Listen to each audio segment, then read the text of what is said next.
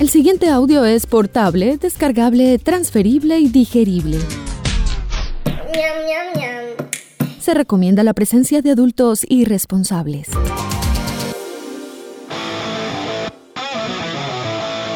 Este programa no contiene consejos para enriquecerse o hacerse famoso o fit sin hacer ningún esfuerzo. A nuestros invitados les toca trabajar, digamos que de forma orgánica. Si busca guías de autosuperación, cadenas de oración o esquemas para vender humo, continúa el scroll. Tal vez encuentre algo más abajo, o alguien, o alguno. ¿Qué tal un pastor?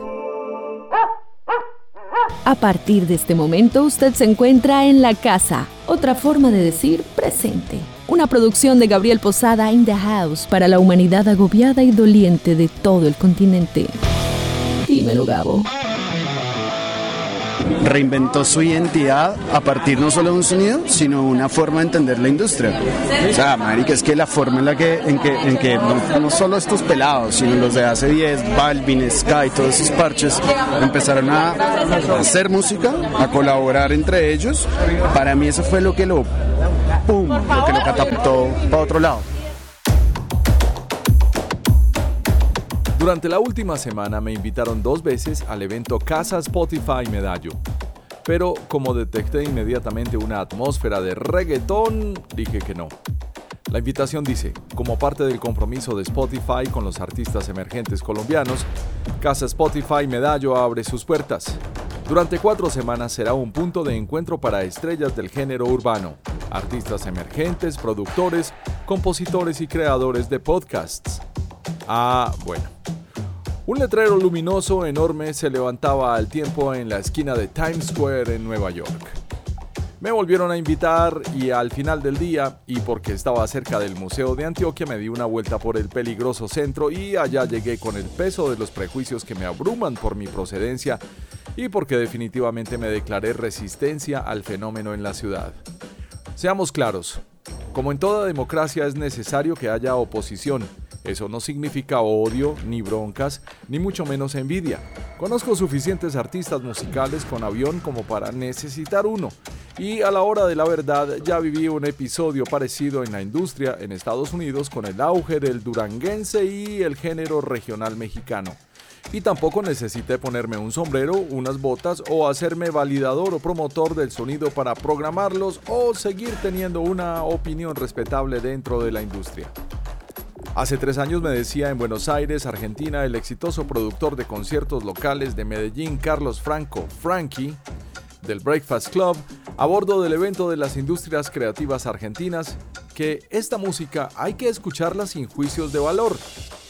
Para uno que viene de una cultura de escuchar la letra para entenderla, quizás en otro idioma o traducirla, o que formó su oído a partir de la literatura, de la música que ponían los papás, o del rock, o de la velocidad del rap es medio difícil, como cuando nos intentaban vender el trance cerebrado. Imposible. Pero haremos el mejor intento sin la necesidad de quedar bien con nadie. Es simplemente una industria como otras, pero de acá. Así que entré al evento y me llevé varias sorpresas, como la sala de exhibición principal donde hay una bella instalación urbana con tenis, camisetas estampadas y accesorios que llamaron República y si hay rap, comenzamos a entendernos, porque el rap representa. Y la diferencia con todo lo demás es que deja de ser rap cuando solo representa los intereses individuales y el ego. Más allá estaban algunos amigos locales como los Cru Peligrosos, algunos personajes de la industria como el nominadísimo Juancho Valencia, la directora del Museo de Antioquia María del Rosario Escobar, celebridades virtuales poco virtuosas y ejecutivos de los sellos discográficos, y con un ameno conversatorio de fondo entre la presidenta para América Latina y el director para Colombia de Spotify y algunos artistas, con una copa de vino en la mano, se me fue disipando el pánico. Pero quería huir de allá, no sin antes encender mi grabadora y tomar algunas voces que me explicaran algunas cosas. Y con la curiosidad de un principiante hice varias preguntas. La primordial respuesta ya estaba en los periódicos y era más allá de las superficialidades del blim blim sobre economía. Presenta la librería Más Lector, segundo piso del Centro Comercial Florida. El mundo cambió Y nació la tienda de libros, librería virtual Más Lector. Nuevas historias, nuevos autores, nuevos lectores y miles de libros para disfrutar. Liderazgo, negocios, crecimiento personal, novelas, libros juveniles, libros infantiles y más. Contenido y experiencias que puedes encontrar y comprar en la plataforma de e-commerce privum.com, privum con V, y en nuestras redes sociales arroba más lector, para construir, emprender y aprender en el nuevo mundo, más humano, más lector. Usted se encuentra en la casa.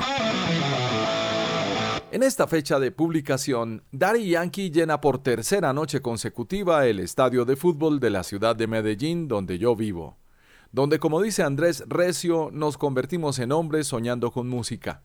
Son tres shows en la gira de despedida del Cangri. El mismo artista tímido que llegó con un CD bajo el brazo al comienzo del milenio a la radio en Laureles y que casualmente recibimos en el Morning Show de Radio Activa para conversar de rap y de ese fenómeno hasta entonces subterráneo llamado reggaetón. Raquel, una groupie de la emisora, nos había recomendado hablar con él y Juan Felo, uno de nuestros DJs, validó lo que estaba pasando en las fiestas de los barrios. El latigazo, y tres años más tarde, la gasolina, era el éxito musical más sonado de un latino en el mundo. A la salida del edificio aquella mañana de octubre había media hora más tarde una veintena de fans con pancartas Niñas enloquecidas con el desconocido artista puertorriqueño y al final de la misma semana, Rumba Estéreo, la imbatible emisora tropical de la ciudad con el gurú del sabor, volteó su formato a 24 horas de reggaetón. La siguiente fue Tropicana Estéreo de Caracol con Rodrigo Salazar, chula, y desde entonces la radio musical dejó de ser la misma en la capital paisa. Llegaron al juego nuevas marcas como Energía Estéreo, La Z, Oxígeno, se consolidó la Mega, llegaron Mix y Brutal, otras se fueron y todos, absolutamente todos los directores que lideraron el cambio, actualmente por alguna razón ya no están al aire, 20 años más tarde, durante los que ha variado el acceso de los artistas al medio, unos pagando, otros cobrando y algunos de ellos pagando para que no sonaran los demás. Se llama Payola. El diario económico La República dijo en mayo que el reggaetón aclamado por unos y cuestionado por otros, tiene algo innegable. Ha puesto a bailar al mundo entero y mientras, como la mano de Midas, convierte en oro todo lo que toca, Carol G y Maluma son dos casos de éxito que le han dejado más de 15 millones de dólares a la economía de la ciudad con sus conciertos. Para Daddy Yankee el precio es de 230 mil pesos por boleta, más un servicio de 40 mil pesos, y los palcos a 8 millones de pesos, unos mal contados 2 mil dólares. Pero en los shows de este género a veces importa todo, menos la música. Hablemos con el calidoso, el gurú del sabor, que llenó el primer concierto de Yankee en 2005 en el Coliseo Sur de Envigado con un contrato por apenas 2 mil dólares. ¿Cómo ves pues el panorama 20 años más tarde, gurú? Dice... ¡Ay, dice! Ah, sabroso.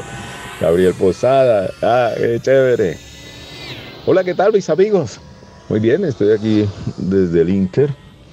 En estos momentos pues eh, estamos en, el hall, estamos esperando que el Cangri eh, termine pues de hacer una pequeña siesta. Y en fin, mm, porque vamos a, tener pues un, post, unas grabaciones y para hablar de tantas cosas, porque esta es el tour de despedida de, de Daddy Yankee y vamos a recordar el momento en el que él pisó por primera vez eh, suelo antioqueño en el estadio, en el, en el Coliseo Sur de Envigado. Y vamos a hablar de eso, dos mil dólares que cobró por su presentación ante unos pelados que ya hacía rato veníamos gozándonos el, reggaetón en Sónica, en, en, estas discotecas, en 7-Eleven, aquí en la ciudad de Medellín. Y ya pues, el Cangri con mil dólares que le pusimos en Puerto Rico y otros mil que le dimos acá, se presentó con su latigazo, con su escapulario, con todo eso. Ahora el Cangri, ¿cuánto está cobrando por presentarse estas tres noches en el, en el en Plaza Mayor? En el, en el Atanasio Girardot, bueno, calidoso. Eh, ya no caben los ceros en esta calculadora. Pero bien, es la economía que se mueve con este género, con este ritmo musical que es el reggaetón, ya mutado a lo urbano. Eh, y esto continúa. Mm, el Candy dice que es su gira porque ya se va a retirar, pero yo no creo. Esto, esto por X motivo, lo que sea, ha de seguir cantando. Pues un, un hombre tan joven, pues no, esto no es una despedida, esto es como una manera de marketing de decir es la última vez como pasaba con Vicente Fernández. Pero bueno, no nos metamos en eso. La economía sí se mueve, es muy bueno para la ciudad de Medellín. Y quiero decirles que gracias, pues primero las gracias a, a Ari Yankee, gracias a este género, pues Medellín inclusive tomó otro reimpulso, porque como esta es una cuna, eh, esto es como un laboratorio de, de, de, procesamiento y lanzamiento para los artistas, pues eh, eh, se fue con el tango, se fue con la ranchera, pues y ahora mm, se con la salsa. Ahora pues eh, el, fenómeno del reggaetón no es, eh, no, no está aparte de esto. Entonces, aquí estamos con este cuento, moviendo la economía, sí, de dos mil dólares, o chavos como le llamamos en ese entonces cuando se presentó hace 20 años, a los no sé cuántos millones hay en este momento, millones de dólares, porque se está presentando con millones de dólares con uno, con, con unas tarimas, pues eso no se llama tarimas, pero con unos escenarios eh, que imagínate, en aquel entonces era un DJ mezclándole, mezclándole la música con una con un techito ahí de una firma, eh, de una empresa de gaseosa, y ahora es un, una cosa impresionante con yo no sé cuántos miles vatios de sonido. y un escenario remundial a la altura de los eh, grandes eventos en el mundo. Eso mueve los remillones y es muy bueno para esta plaza. Como le digo yo a Dari Yankee, gracias Calidoso, mostrando con esto del reggaetón el camino a mucha gente, locutores, eh, animadores, mmm, seguidores, artistas, que hoy gracias a Dios también andan con la tula llena y el avión privado por el mundo. No son mentiras. Saludo a Carol G, saludo a J Balvin, saludos a Maluma, que en aquel entonces ellos no pensaban en ningún momento cantar reggaetón. Esto es una vaina que se encontraron en el camino y que gracias a Dios ahí estuvimos, desde la Torre Coltejer, lanzando uh, el latigazo de Ari Yankee, 10 de la mañana, una mañana de octubre, septiembre, y se fue esto que no lo para nadie. ¡Ay!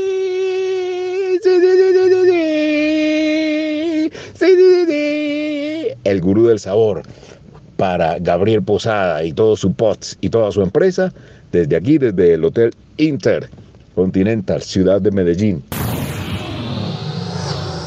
Gracias al gurú del sabor. Y Joana Lorduy explicaba el mismo mes de mayo este año en Portafolio que de acuerdo con la alcaldía de la ciudad para el reciente periodo de febrero a junio, se tenía programado invertir 3.700 millones de pesos en la red de escuelas de música. Asimismo, durante el 2020 y 2021, a través del programa de convocatorias de fomento y estímulos para el arte y la cultura, la alcaldía entregó 4.598 millones, beneficiando a 598 producciones musicales de Medellín y su área metropolitana y que Medellín no solo se ha convertido en un hub de innovación y de emprendimiento, que alberga a 221 startups, según el último reporte de Colombia Tech, sino que también se ha consolidado como un referente en la industria musical urbana en Latinoamérica. Santiago Puentes me explicaba con mucha alegría la iniciativa de entender esta ciudad y celebrar el sonido actual de la antigua capital del tango, el tropical y el rock, trayendo a Spotify, hasta el corazón de la identidad del sonido de Medellín. Hermano, sale de, de, la idea de celebrar esta ciudad, de entenderla como un sonido, como un concepto, no como un espacio geográfico. Sale de la retribución de quererle devolver, devolverle algo a, esta ciudad que se la ha camellado tanto y que además, que esto es lo que me parece lo bien como más chimba, digamos que no encontró unas cosas, sino encontró un vehículo para desestigmatizarse un poco, ¿no? De esa vaina tan pesada que siempre todas las espaldas en términos de definición de, de, espacio, de ciudad. Eh, reinventó su identidad a partir no solo de un sonido, sino una forma de entender la industria. O sea, marica, es que la forma en la que, en que, en que no, solo estos pelados, sino los de hace 10, Balvin, Sky, todos esos parches, empezaron a hacer música, a colaborar entre ellos. Para mí eso fue lo que lo ¡pum! lo que lo catapultó para otro lado. Siendo bogotano y ahora dirigiendo un medio para América Latina, pues obviamente fuiste testigo en la última década de los fenómenos locales que estuvieron pasando. Recuerdo el tiempo de tu gestión como comunicador para Cru Peligrosos y otros artistas. Es, ese recorrido por los barrios y por la ciudad te tiene que haber sumado definitivamente. Por supuesto, y lo hablábamos ahorita hace un momento con Soc y con Farina. Eh, a ver, digamos que cuando uno tiene la, la, oportunidad generosa y hermosa de haber recorrido las calles de, de esta ciudad, eh, todas las comunas que tiene esta ciudad, entender como los, los, distintos lugares estéticos que nutren lo que hoy estamos entendiendo como el sonido de Medellín, pues no queda de otra hermano, sino generar y, provocar con este tipo de plataformas esa celebración de esas calles y estos espacios. Hoy estamos, hoy lo presente es lo más visible, hoy el reggaetón es lo más visible, hoy lo urbano es lo más visible, pero lo hemos dicho todo el día que hay una cosa muy muy fuerte que estamos honrando también acá y es la historia que tiene esta ciudad con la música. Fue capital del tango, es un puerto en las montañas donde los dos sellos colombianos más importantes nacieron y siguen 60 años después acá. Fue catapulta de la música tropical, escena de la salsa. Por ahí dicen las malas lenguas que hasta terminó inspirando el black metal noruego. No, es una cosa, es más condo desde algún punto de vista, ¿no? Es una vaina bien loca. Gracias, Santi. Un artículo para el periódico El Colombiano del 12 de junio de 2022 firmado por Diego Vargas Riaño titula Negocio redondo, cómo el reggaetón se volvió clave en la economía paisa. Y explica cómo el auge de al menos tres artistas locales ha provocado un boom y según cálculos del Observatorio de Desarrollo Económico de Medellín, solo en la capital paisa se registraron 982 empresas dedicadas a actividades de producción musical a cierre de 2021, varias enfocadas en el género urbano. Explica que Maluma, Carol G y J Balvin, o Blessed, representan un negocio todavía más grande, cerca de 100 productoras en la ciudad. ¿Dónde? Pues en el poblado, Belén y Laureles, que son los sectores que acogen la mayoría de esas compañías que primordialmente están dedicadas a los espectáculos musicales en vivo, 214 firmas, creación audiovisual, 187, o grabación de sonido y edición de música 126, entre otras actividades. La ejecutiva sueca Mia Nygren, al mando de Spotify en América Latina, explicaba hace un par de años en la revista Forbes cómo llegó a Spotify. Mi primer trabajo que tenía que ver con música fue en una de las primeras compañías que producían y distribuían contenidos musicales para teléfonos móviles. Cuando se entendió cómo vender tonos para los teléfonos, comprendí que esto iba a evolucionar, que algún día no iba a ser el tono, sino el fonograma entero. Y dicho y hecho, después conseguí un trabajo en un sello discográfico. Mia Nygren me explica lo que se encontró en la ciudad. Apertura total. Oh, yo llegué ayer y estaba antes, ¿eh? La impresión increíble. Yo creo que es un poquito lo que decía Fari aquí. No solamente es el sonido de Medellín, no solamente lo que ha conseguido esta ciudad, porque también ha conseguido mucho en los últimos 30 años, que me inspira un montón lo que ha pasado aquí, es como la gente también. Es decir, yo no sé qué pasa aquí, me siento muy bien, yo creo que es una amabilidad, apertura total, ¿no? Y me identifico con eso, ¿sabes por qué? Porque yo vengo de un país pequeño ¿vale? Yo vengo de un lugar donde al final no lo tengo todo hecho, no tengo ni el idioma, no tengo nada. Y lo he tenido que aprender y he tenido que viajar, siempre con una humildad. Y yo creo que eso también hay aquí. Y por eso están llegando tan lejos los artistas, porque son humildes y son bonitos y son de verdad.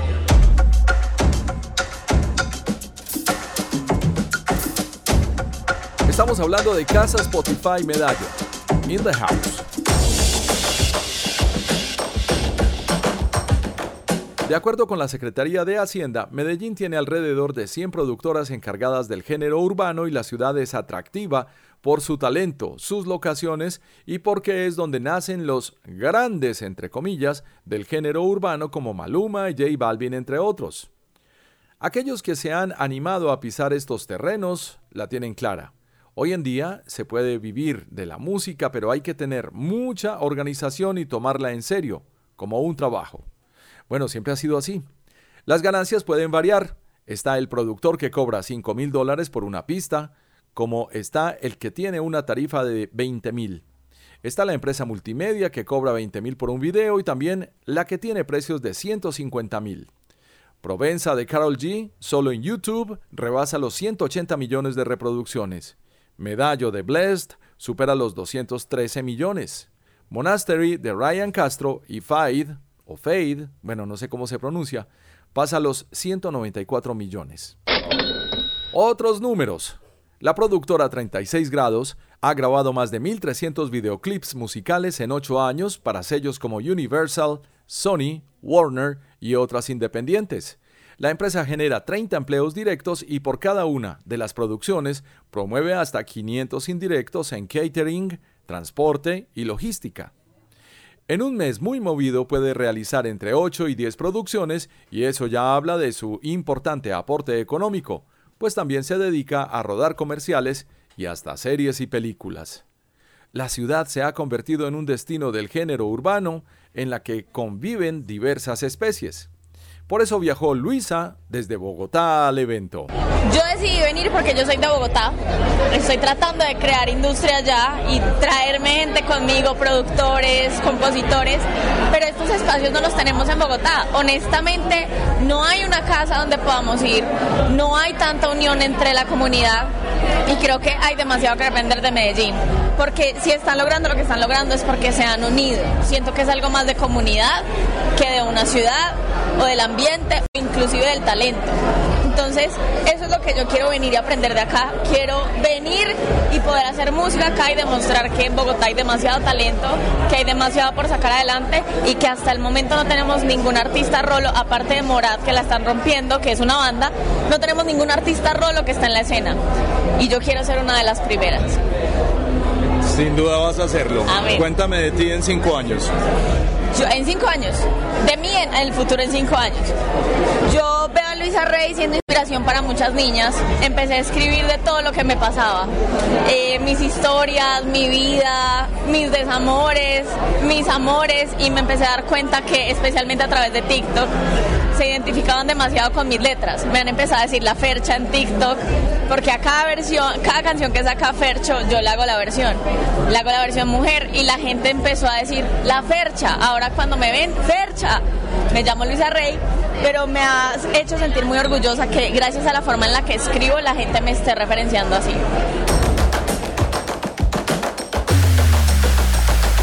Una estrella del futuro. Gracias Luisa.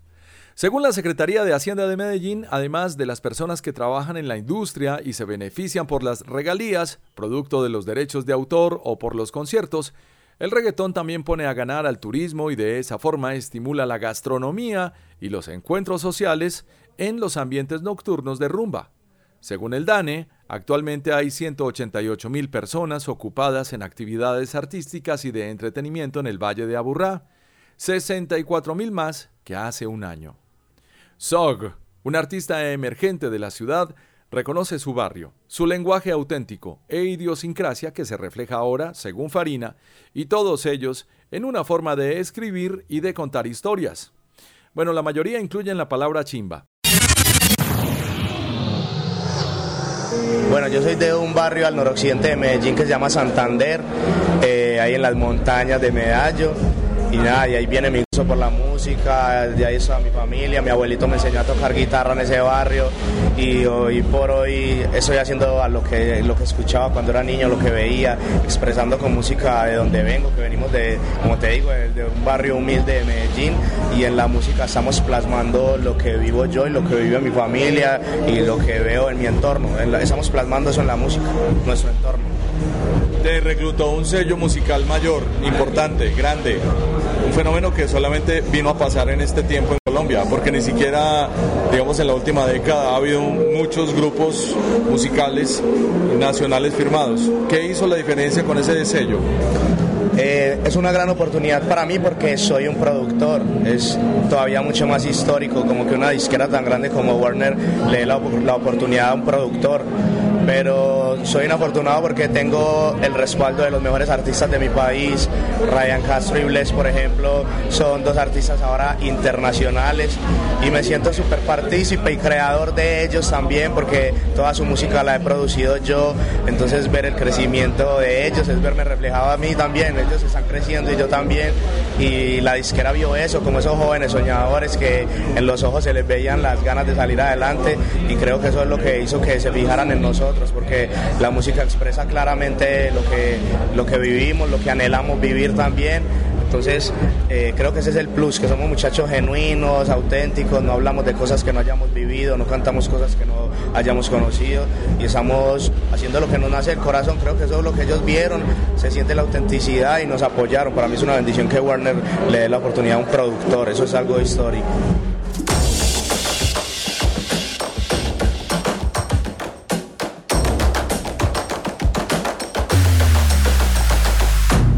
Gracias, Zog. Y esa es la aventura de Casa Spotify Medallo, un laboratorio que pasará a ser administrado por la bodega con fama, según me cuentan algunos amigos en común.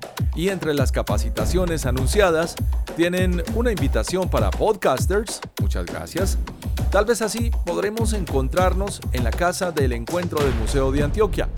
La iniciativa albergará a estudios de grabación, aulas y un espacio para presentaciones en vivo, que utilizarán diversos artistas de género urbano. Pero con este esfuerzo me queda claro que, aunque preferimos los artistas con instrumentos, Medellín se consolida como una ciudad de reggaetón y ese género distante a mis intereses funciona con y sin nosotros.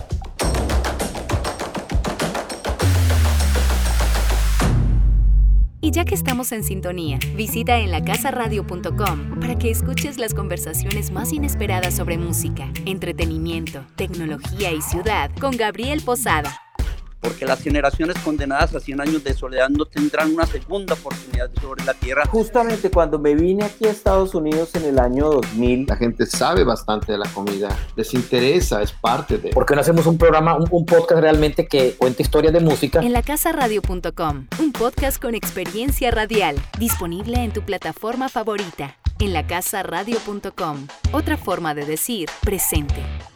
Dímelo, Gabo.